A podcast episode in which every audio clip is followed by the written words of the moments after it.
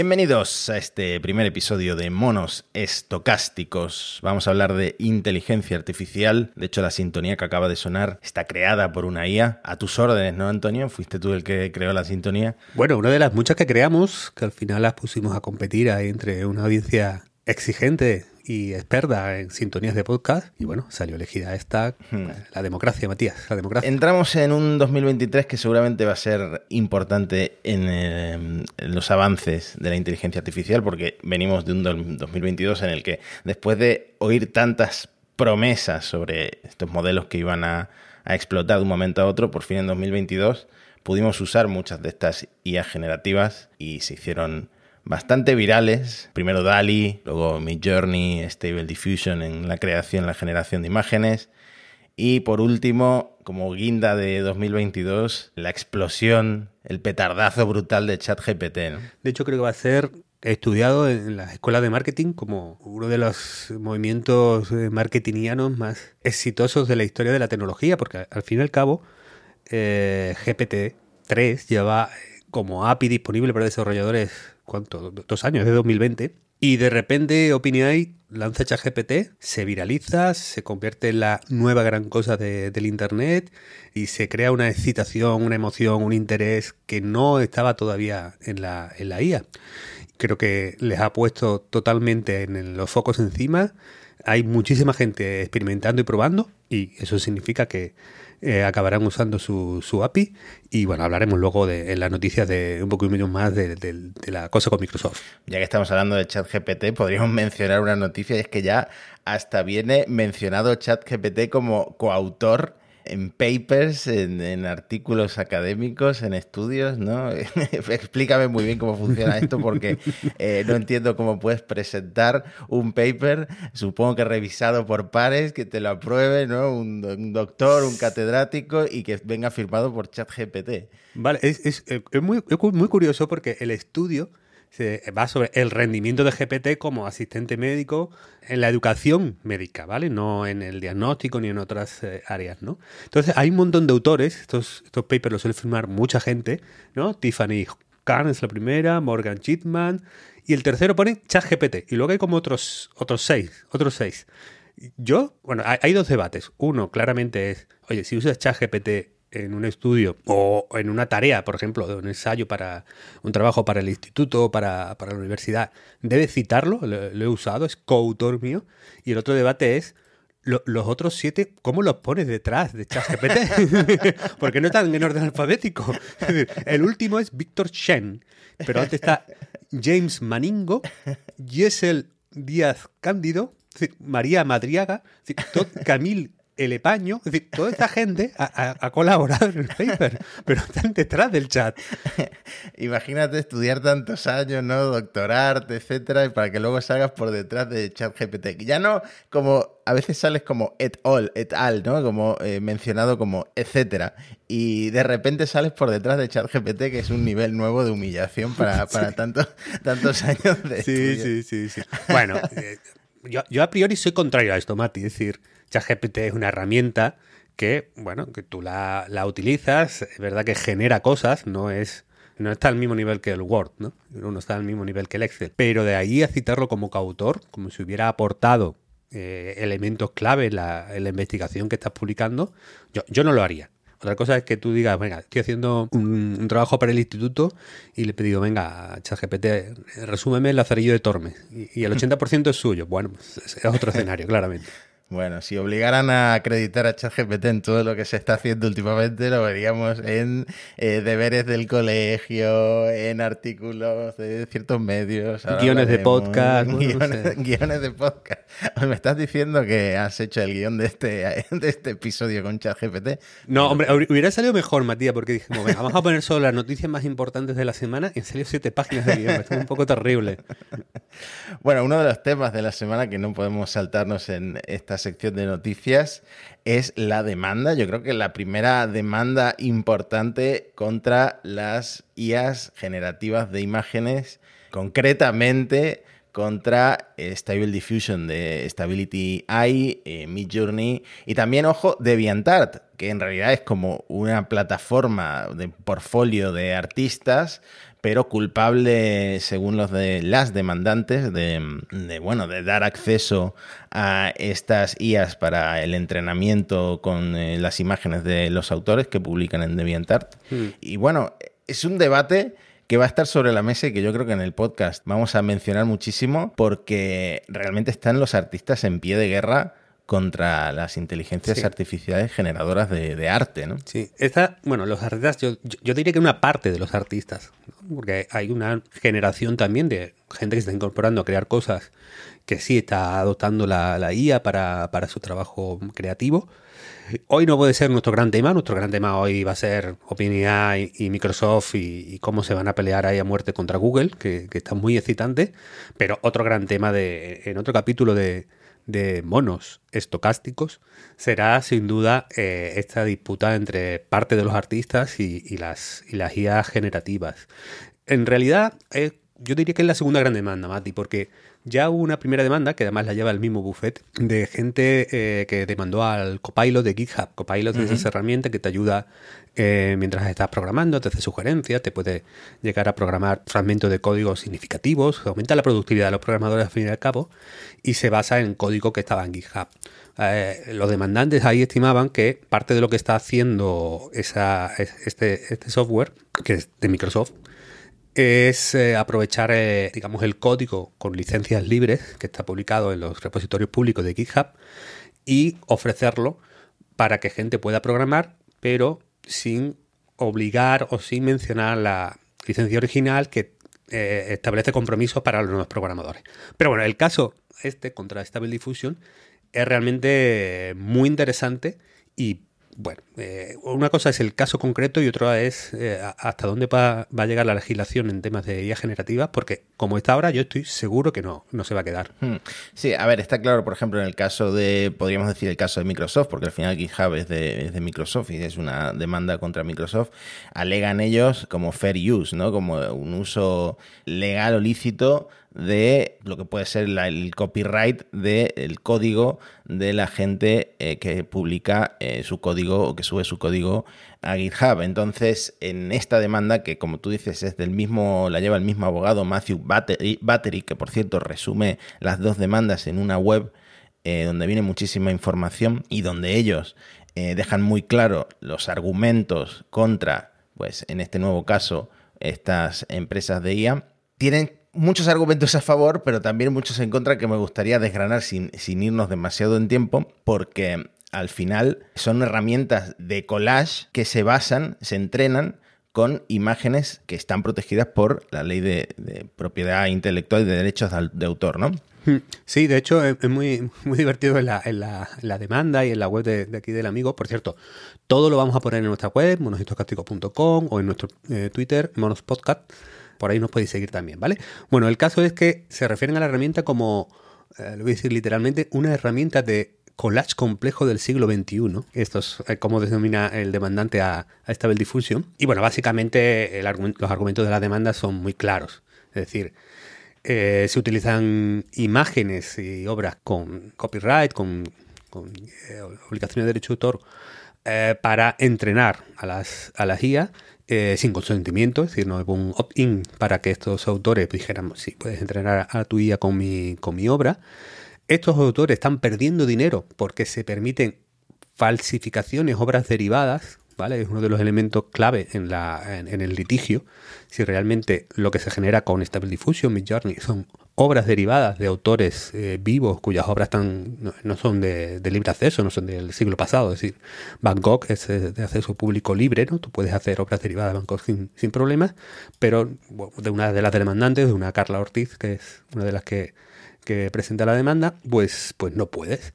Y eh, todo esto se hay un beneficio económico. En el otro lado hay también un argumentario no digo de Stable Diffusion, que no ha, hecho pública su estrategia de defensa, ni de mi pero bueno, vienen a decir que, oye, eh, muchos de los, digamos, techis pro y generativas vienen a decir que, oye, en los modelos eh, de lenguaje realmente no almacenan las imágenes, no están haciendo una copia de la obra de nadie. Eh, de hecho, no puedes meter millones de imágenes en un modelo de 4 GB si uno usa Stable Diffusion y se baja el, el CPKT eh, para, para, jugar con el local, pues ocupa 4 gigas, ahí no están todas las imágenes de, de, todos los creadores, y que esto de que eh, el copiar el estilo realmente, eh, tú, cuando mencionas, hazme algo al estilo de alguien, realmente ahí no hay el copyright, no se, no se extienden tus derechos a que nadie pueda hacer algo al estilo de como tú haces tus creaciones, ¿no? De todas maneras, mi punto, Mati, sin alargarnos mucho, es que esto no se va a quedar así. Es decir, no, no creo que al final, eh, aunque haga falta reformas de la ley de propiedad intelectual, adaptaciones para esta nueva realidad tecnológica, creo que no se va a quedar la cosa en que alguien tiene la capacidad de entrenar su modelo con obras de gente que tiene sus derechos, pues te permite hacer obras clavadas muy parecidas en su estilo y cobra por ello. Decir, todo este, este arco no va a seguir así sin que los autores originales con los que se entrenan participen del, del, del negocio, vamos. Sí, es un tema muy caliente, por eso digo que seguramente hablemos largo y tendido sobre este tema en episodios del futuro. Yo creo que dos ideas que no hemos comentado que me parecen interesantes es que Stability AI, eh, la empresa que desarrolla Stable Diffusion, es una de las empresas que financió la ION, que es esta organización sin ánimo de lucro alemana que hace los datasets con los que se entrenan estas, IAS. Y esta organización, la ION, usó imágenes de DeviantArt para estrenar Stable Diffusion. Y luego la otra idea que sí que has comentado es que estas empresas, como por ejemplo Midjourney, ya están sacando un rendimiento económico, ya están cobrando por generar estas imágenes. Y de hecho el eh, creador de Midjourney, eh, David Holz, dijo, admitió que Midjourney se basa en un gran scrape de Internet, ¿no? un rascado de, cosas que se ha ido encontrando en Internet para, entrenar los, estilos que, es capaz de, ilustrar esta, esta IA. Y cuando le preguntan a él, a Holtz, por la ética de esto, dice, bueno, es que no hay leyes específicas sobre el tema y tendremos que ir construyendo según vaya saliendo la, la normativa. ¿no? Entonces, pues ahí tenemos argumentos a favor y en contra sobre un caso en el que está metida eh, Sarah Anderson, que yo creo que es la más famosa de, las tres demandantes, es una demanda colectiva, se pueden unir otros artistas, que mucha gente la conocerá por sus cómics de Sarah Scribbles, eh, que es por lo menos yo el, es la única artista que conocía. ¿Qué más noticias tenemos, Antonio? Bueno, una que podemos dar rapidito. Hay una startup eh, española con sede en Barcelona que se llama Inventa, inventa con N y B de Barcelona. Que, bueno, recibe una inversión de 40 millones de euros, lo cual no, está nada mal. Eh, y bueno, como no suelen sonar muchos startups españolas ahora mismo en, el, en la punta de lanza de la IA mundial, yo creo que es una noticia bastante interesante. Ofrecen sobre todo su producto estrella son los chatbots como servicio, es decir, un chat GPT, pero integrado y adaptado a tu empresa o organización generalmente casi siempre para, dar soporte, ¿no? Eres eh, Iberdrola o eres Renfe, Renfe le vendría bien a lo mejor, eh, y quieres pues ofrecer servicio a, ofrecer un, soporte un poquito más sofisticado, más conversacional, pues inventas un proveedor de, de este tipo de soluciones, bueno, pues una noticia interesante, Mati. Sí, estamos en el momento de ChatGPT. Supongo que vender un chatbot es ahora más fácil que antes, ¿no? Con una plataforma que se ha hecho tan viral y que la gente está hablando tanto de ella. Me imagino que es eh, una empresa que está en su momento para, para venderse, ¿no? Y esperemos que la web de Renfe pueda mejorar y contraten los servicios de, de Inventa en algún momento. Sí, sí, sí. Mm, ¿Alguna otra noticia? Sí, bueno, tenemos una entrevista que, bueno, la hemos dejado por ahí también en nuestro Twitter. Eh, a Demis Hassabis, que es un tío súper interesante, es eh, bueno, uno de los jefazos de DeepMind, la empresa de IA que, compró Google hace unos años, y que, bueno, a lo mejor mucha gente lo conocerá por ser el, colega que salía en el documental de Netflix sobre AlphaGo, mm. cuando consiguieron doblarle la mano al campeón mundial de, de Go y digamos eh, consiguieron ese momento un poco Deep Blue contra Kasparov. Bueno, el, documental está muy chulo, yo, yo, lo recomiendo mucho. Él es el director de DeepMind que luego se vendió a, Google, ¿no? A Alphabet. Sí, sí, sí, vamos, ya él es ahora mismo eh, empleado de Google. Bueno, el caso es que la, entrevista creo que tiene mucho, bueno, hablan de muchos temas, pero yo eh, saqué como un par de titulares. Uno es que, bueno, tienen en cocina su propio chat GPT, que se llama Sparrow, De hecho, el paper de, Sparrow se publicó hace unos meses y que, bueno, de momento, siguiendo un poco la política y un poco, no sé si llamarlo la cobardía, la prudencia, no sé cómo calificar esta estrategia de Google, pero va a estrenarlo en 2023 encerrado. Dicen que, bueno, una de las mejoras que, quieren conseguir con, sobre ChatGPT antes de salir es que sea capaz de citar su fuente, que tenga cierta trazabilidad de, oye, cuando te contesto esto, te lo digo porque lo he sacado de acá. Encaja muy bien con la política de Google de, bueno, realmente te damos enlaces y el origen del contenido. Es curioso porque esta cautela de Demis Hassabis, eh, que ha dicho que la cultura de la industria de la IA de publicar abiertamente sus hallazgos puede que pronto tenga que acabar, coincide con la cautela de Sam Altman, que es el, jefe de OpenAI, eh, repentina, porque ya sabemos, por lo menos que seguimos en las noticias de la IA, sabemos que hay mucha expectación sobre GPT-4 y mm, también se había comentado que iba a tener trillones de parámetros en comparación pues, con los 200 mil millones o billones eh, que tiene mm, eh, GPT-3.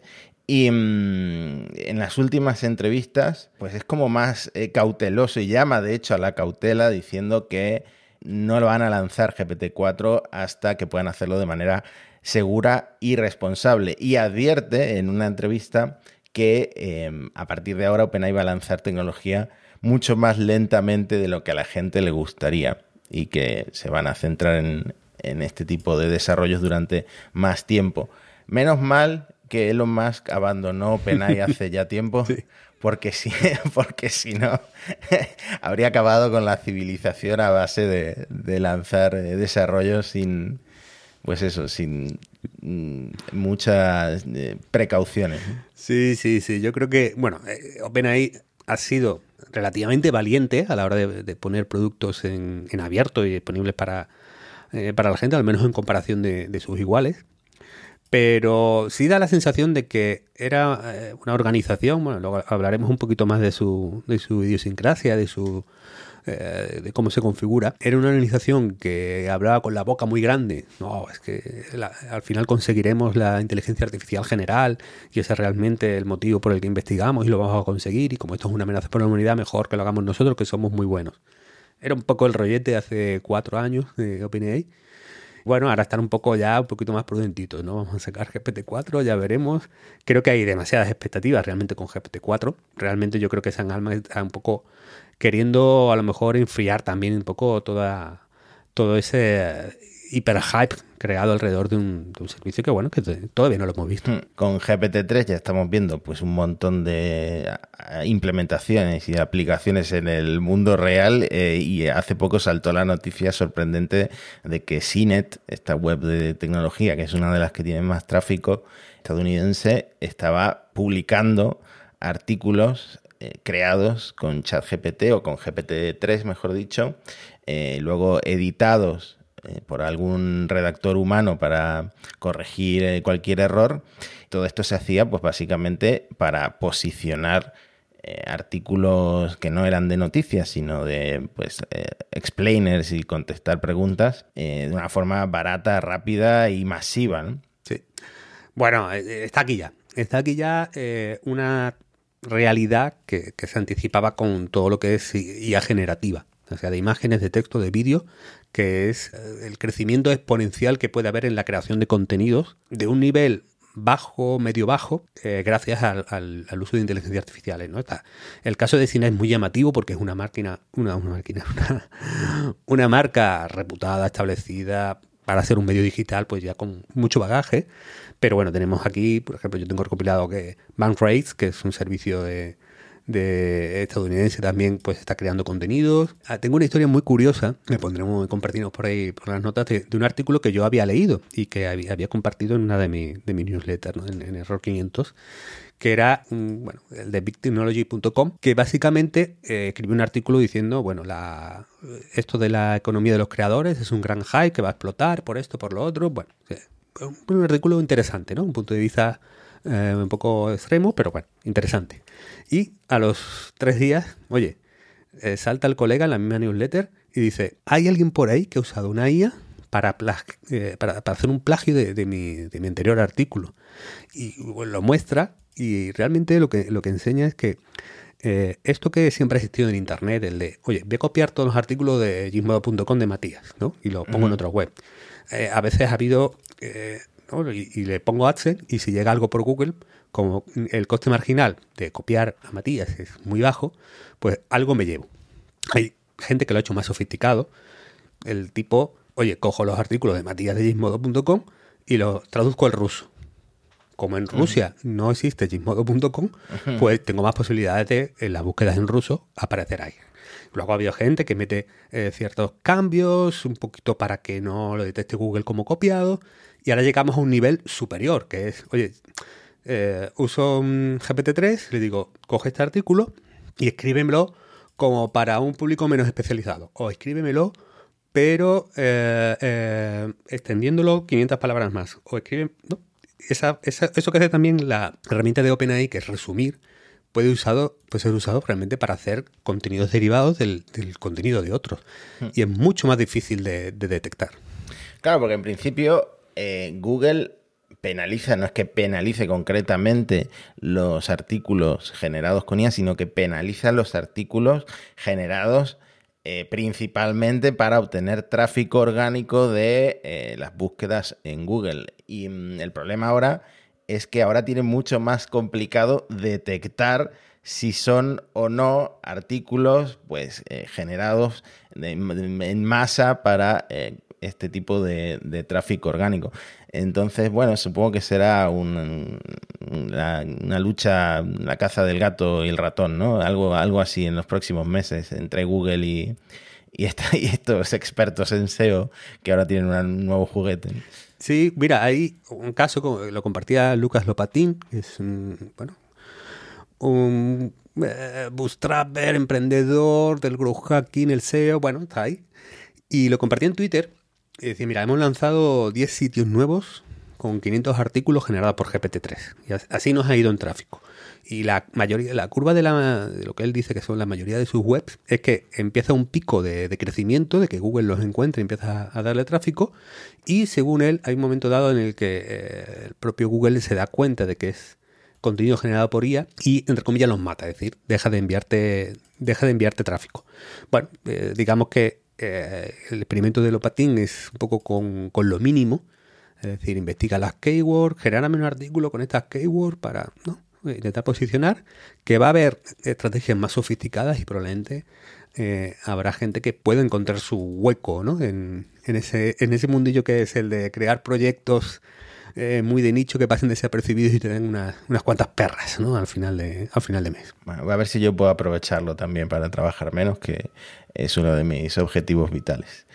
Eh, pasamos al tema principal de la semana, que como adelantábamos es, eh, la, bueno, podríamos decir la inversión de Microsoft en OpenAI, pero ya habían invertido, solo que ahora pues han tirado la casa por la ventana.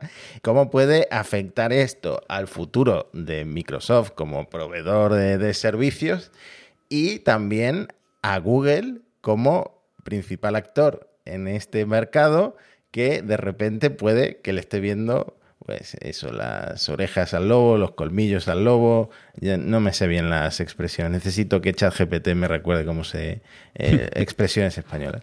¿Qué está pasando, Antonio? Bueno, está el tema calentito, emocionante.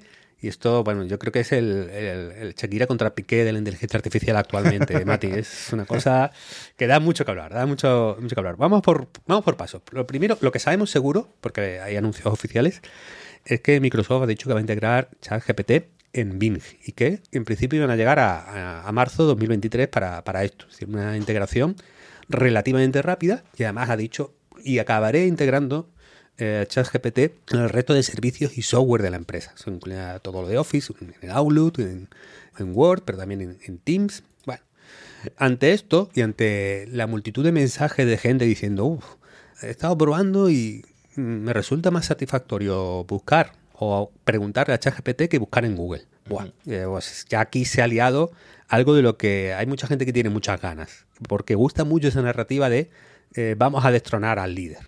Esto, esto en los 90 y en los 2000 era vamos a destronar a Microsoft y ahora pues en este caso vamos a destronar a Google. Un artículo del New York Times decía que, oye, se ha, se ha activado el código rojo en Google, ¿no? Están ya en medio de, una amenaza fuerte y claro, eh, uno puede decir, aquí se están pasando de, tener ganas de que de beef ¿no? entre, entre Google y Microsoft, pero es que el propio creador de Gmail en Twitter dijo algo que voy a intentar decir literal, es Paul, Paul ¿vale? Y dice, Google está a un año o dos de la disrupción.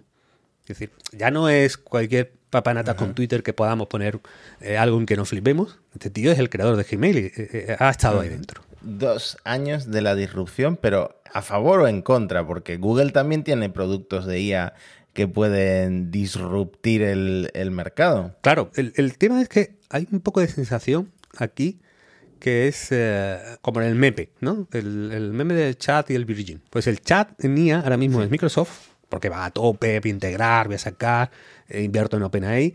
Y el Virgin es Google, porque tiene muchos modelos, pero me da miedo enseñarlo, me da miedo que la gente lo use, a ver si hay algún escándalo. Bueno, en general las grandes corporaciones son burocráticas, eh, son miedosas. Y Google está siendo muy mediosa porque además eh, hemos empezado casi el podcast con eso. la posibilidad de que te demanden cuando eres un gigante como Google, sabe que tiene mucho dinero, es, es muy fuerte. Pero esta misma mañana, antes de que creáramos el podcast, Mati, otro anuncio de Microsoft. Digamos, en la API de Azure, de su plataforma como servicio, pues van a abrirla ya ¿no? a, que cualquiera pueda usarla y que puedas acceder a GPT 3.5, que es el, avance sobre GPT 3 con el que se estrenó ChatGPT, con DALI 2 y también con, con ChatGPT. Es decir, van a ir muy fuerte a la hora de posicionarse como eh, si quieres entrar ya en inteligencia artificial, tienes que ser con nosotros porque los demás no, no, se atreven. Es verdad que, de nuevo, hay un asterisco con la prudencia, ¿no? Cuando quieras darte de alta para usar ChatGPT, tienes que explicarle primero a Microsoft o, a OpenAI, según por donde vayas, para qué vas a usar, cuál va a ser tu caso de uso lo estudiarán y lo aprobarán o no. Pero bueno, el caso es que ahora mismo hay un contraste muy fuerte entre la agresividad de Microsoft y la prudencia extrema de, Google porque eh, hay dos debates ahí. Uno es si Google tiene herramientas y modelos para contraatacar y si realmente ChatGPT es bueno para búsqueda, que es algo que, podemos discutir más. Claro, es que tú de hecho sacaste hace muy poco una especie de opinión en, Error 500 eh, sobre por qué ChatGPT como buscador no lo, no lo veías tan claro. El, el, propio nombre de GPT, donde la eh, P es de pre-trained, preentrenado con unos datos que no está añadiendo continuamente porque no tiene eh, conexión a Internet y porque no funciona así. No, no es que continuamente esté ampliando su, pues eso, su información, entrenando eh, con nueva información y donde la T es de Transformer, que tampoco está diseñado un Transformer para, un transformer para la búsqueda. Entonces está la duda, y te planteabas tú la duda de cómo eh, se podía integrar esto hmm. en un buscador. Bueno, es que lo ha clavado Mati, porque el GPT entero te dice, o en mi opinión, informa de que Google está en mucho mejor posición de lo que eh, el debate actual sobre Microsoft, Bing y ChatGPT indica. Lo has dicho muy bien. Es decir, el pre-training es que no está conectado a Internet, la búsqueda es muy dependiente de la actualización de la información, del tiempo real. No, no puedes competir en búsqueda si no tienes, no, estás indexando actualmente Internet. Por tanto, no, no parece muy, muy apropiado. La GD generativo también nos dice algo, es decir, eh, no está pensado para la búsqueda, está buscado para crear algo nuevo. Es decir, realmente lo que hace GPT es inventarse. Entonces, pues tenemos ese problema de las alucinaciones, de que te responde con convencimiento cosas que se está inventando, de que no tiene trazabilidad, que no te dice dónde lo saca, y sobre todo que no sabe que no sabe. Y no sabe cuándo sí sabe, lo cual es un problema para, la hmm. búsqueda. Y la T de Transformer es que aquí es una cosa alucinante. Es decir, el Transformer, que bueno, fue una gran innovación sobre el mundo del Deep Learning, porque bueno, mm, otro día hablaremos de él, pero al final eh, la gran innovación que introdujo fue que, no le entraban palabra a palabra en, los textos, sino que cogían grandes bloques, con lo cual era más fácil, pues de alguna manera, para este procesamiento del lenguaje natural, a la hora de entender o de de trabajar con los contextos en los que se dicen las palabras. Pero es que el Transformer se inventó en Google. Es decir, tú coges el paper, los investigadores eran investigadores, eran empleados de Google. Es decir, está jugando a un juego que inventó Google. No, no es como, yo qué sé, es como decir, le voy a ganar a Vigo a, las luces de Navidad. O le voy a ganar, o le voy a ganar a Madrid a tener las terrazas abiertas. No, no puedes, porque en algún momento dado convertirán toda la ciudad en una gran terraza y te vencerán. Google tiene, tiene Landa, tiene Pans, el paper más importante del año pasado, lo más importante de 2022, Chinchilla, es de Google.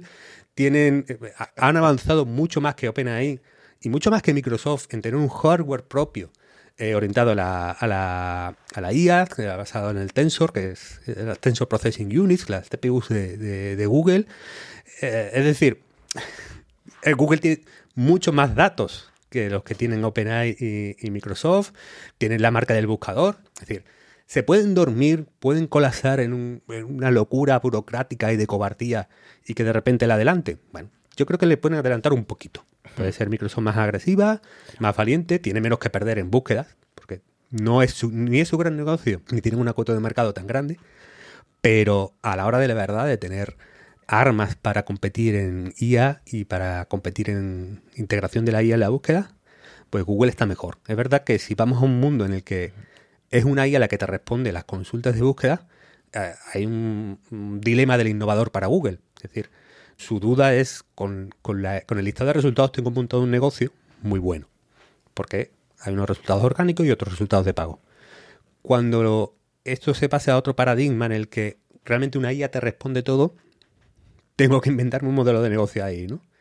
Entonces, es un poco dilema del innovador. Claro, claro, y con esto podemos hacer la contra a todo lo que comentabas, porque eh, no hemos hablado de ese reportaje en New York Times en el que supuestamente es un Dark Pichai dentro de Google, eh, pues dio ese código rojo eh, vamos a ver en qué acaba esto, porque al final Microsoft puede llamar mucho la atención si integra ChatGPT o algo parecido en Bing, que Bing es, un actor completamente secundario en comparación con, Google, pero si de repente la gente, que ya, ya hay una fatiga importante con los resultados de Google, yo personalmente eh, ya no veo a Google como una herramienta tan útil como lo era en el pasado. Cada vez eh, es cierto que los snippets ayudan a contestar preguntas rápidas que puedas hacerte, al igual que ChatGPT pero ChatGPT obviamente es mucho más eh, profundo el nivel de respuestas a las que puede llegar, pero lo que son los enlaces orgánicos que te presenta la búsqueda de Google,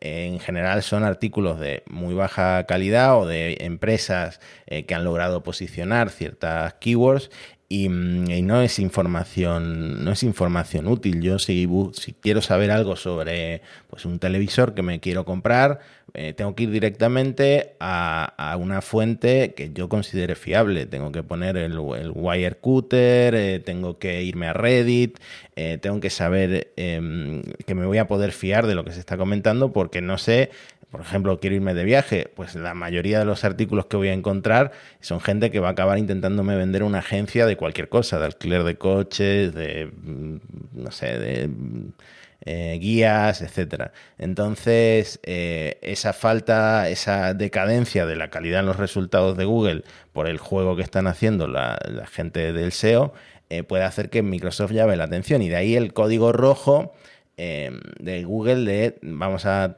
tener precaución porque tenemos muchos em, modelos entrenados como Lambda, del que hablábamos, eh, o del que se oía hablar más por temas un poco turbios y polémicos, o como el chinchilla que has mencionado, etcétera, pero vamos a ver cómo lo vamos implementando. Y la cautela se debe a lo que decías de que ChatGPT te puede estar mintiendo y lo hace con una seriedad y una naturalidad que no te estás dando cuenta. Y Google no hmm. se puede permitir eso como imagen de marca, meterlo, meterlo en el buscador. Sí, de hecho, vamos, eh, el mundo de la búsqueda es un sector relativamente conservador, pero por, razones, por motivos. Tienen, tienen motivos para ser conservadores porque es una cosa de, la fiabilidad y, del acceso a la información que es un tema frágil, que es, que es delicado. Hay un yo tengo curiosidad por ver cómo, cómo Microsoft va a integrarlo en Bing, porque no, no puedes responder a todo con ChatGPT. Tienes que seleccionar muy bien en qué contextos puedes integrar ChatGPT. Y lo segundo es que creo que no va a ser como, eh, no sé si has probado las extensiones de Chrome. Hay una extensión de Chrome que tú dices, hmm. cada vez que hago una búsqueda en Google, que ChatGPT me responda lo mismo. Yo creo que como la interacción con ChatGPT no es la lista de keywords con la que solemos buscar eh, en Google, eh, no, suele dar resultados muy buenos. Mi experiencia al menos no es demasiado eh, favorable. Eh, creo que necesitarán una integración uh, más sofisticado. Yo creo que va a ser algo relativamente prudente a la hora de integrar, que es, mira, sabemos de estos contextos en los que ChatGPT da respuestas más o menos defendibles, potables, y solo ChatGPT solo aparece en esos contextos y el prompt se lo, se lo tocamos, si no, no lo enchufamos directamente en la búsqueda del usuario, sino que habrá cierta complementariedad con el prompt para eh, convertir esa búsqueda en una pregunta que, se acomode más a, la experiencia de, chateo. Hay una gente que se llama Perplexity, con, con, X y con Y, la última griega, la primera latina, que sí están, han hecho un primer intento y que además tira de Bing. Es decir, integran ChatGPT, integran Bing y eh, he jugado un poco y los resultados curiosos, ¿no? No, no, están mal, ¿no? Es decir, que creo que por ahí se puede empezar a, investigar.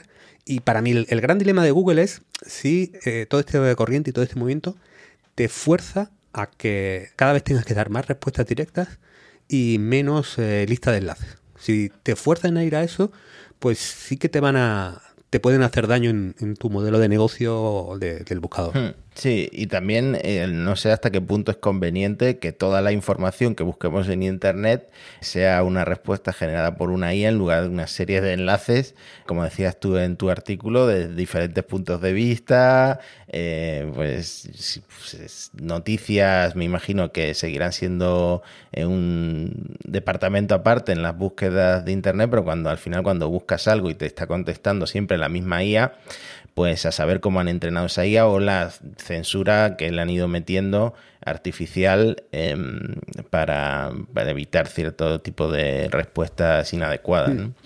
Sí, sí, sobre todo porque esa IA se ha cocinado de una empresa con unos intereses y bajo, digamos, los parámetros culturales e ideológicos dominantes en la sociedad en la que está esa empresa. Básicamente, eh, las culturas y la ideología dominante en Estados Unidos y eso tiene muchísimo peso a la hora de qué tipo de respuestas te, va a dar. Si, si con ChatGPT vamos a referencias culturales más locales o más, más, propias de, donde estamos, ¿no? Eh, vemos que eh, difícilmente se, se, maneja con ellas y sin embargo, digamos, las referencias culturales estadounidenses pues están muy presentes. Aparte de eso de qué tema censura, qué colectivos protege. Bueno, aquí tenemos otro debate. El punto es que va a haber mucha ideología y va a haber mucha política, eh, mucha visión cultural del mundo codificada en modelos largos de lenguaje.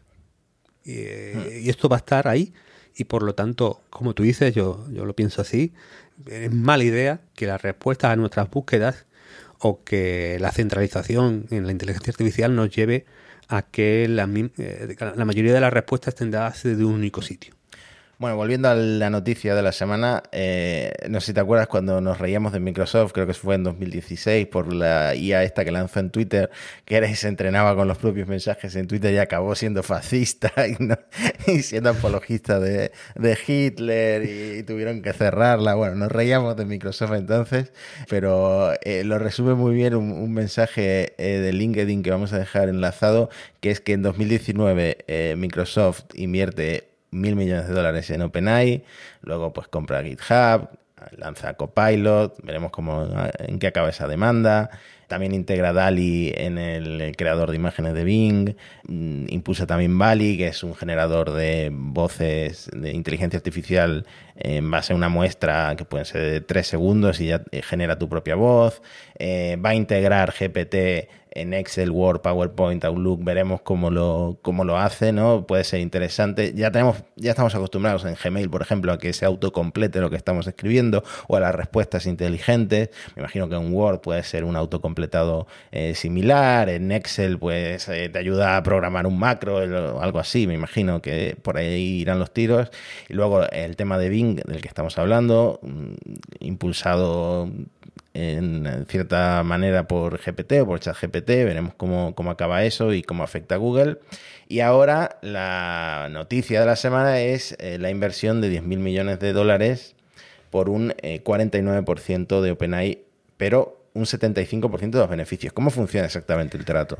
Bueno, de, momento lo que tenemos son rumores, filtraciones de, cómo podría ser. No, no ha trascendido un poco el, los detalles reales, concretos, contrastados. Así que tenemos que trabajar sobre estos, eh, bueno, estos anticipos, estos rumores. Eh, bueno, como tú decías, Microsoft ya es uno de los inversores en OpenAI, que tiene una historia curiosa. porque empezó como una organización sin ánimo de lucro, muy idealista, de eh, que, filántropos nos den dinero para investigar esto de la IA.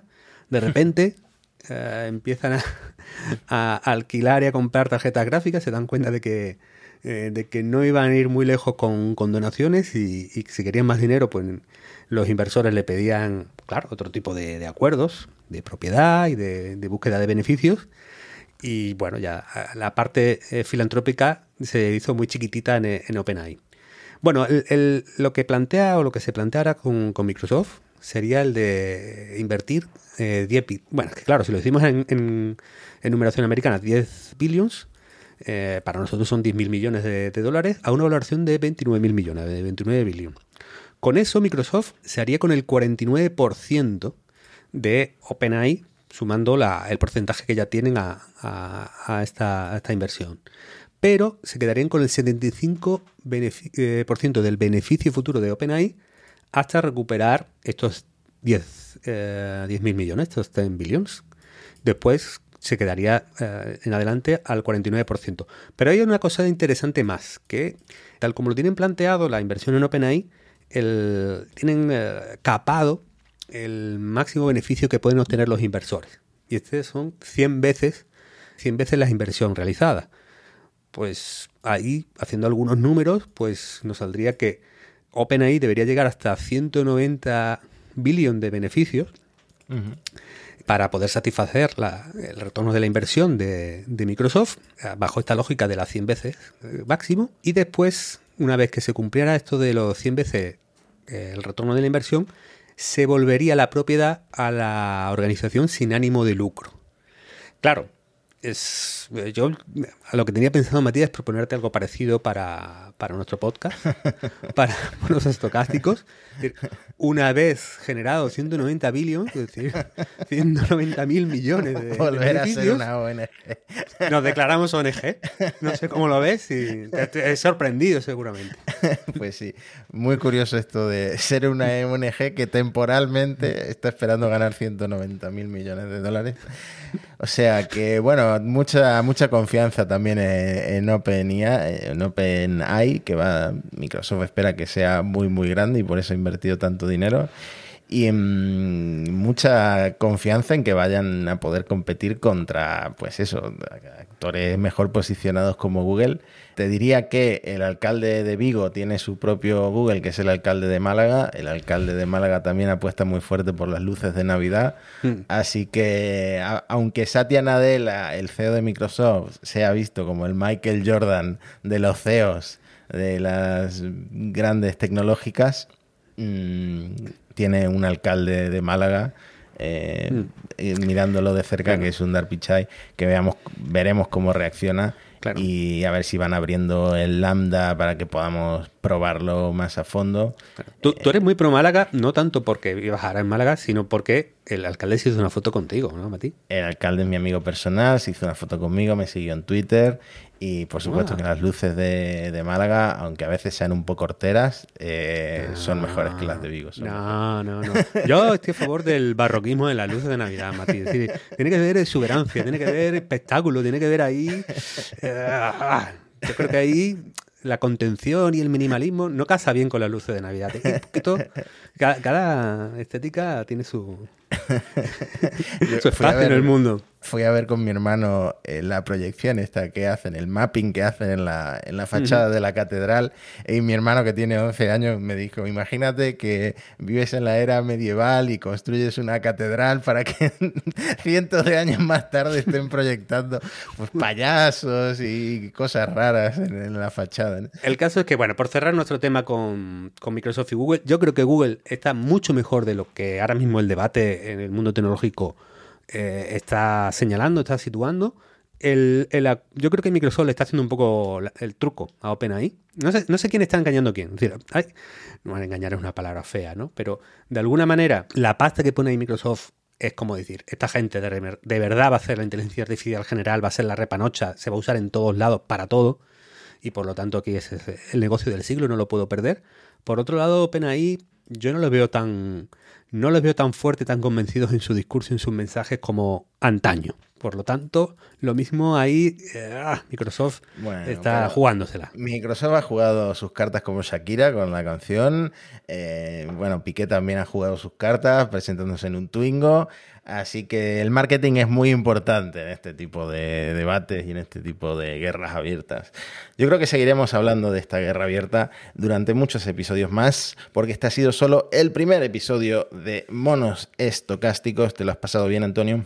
Bueno, está divertidísimo, divertidísimo, Mati. Y más que lo va a estar. Espero que al menos haya estado entretenido este repaso a las noticias de la semana. Volvemos la semana que viene con más noticias y con algún tema destacado. Podéis escucharnos en todas las plataformas, en monosestocásticos.com y también seguirnos en Twitter en arroba monospodcast. Somos Antonio Ortiz y Matías Zavia y nos despedimos hasta la semana que viene. Chao, chao, chao, chao.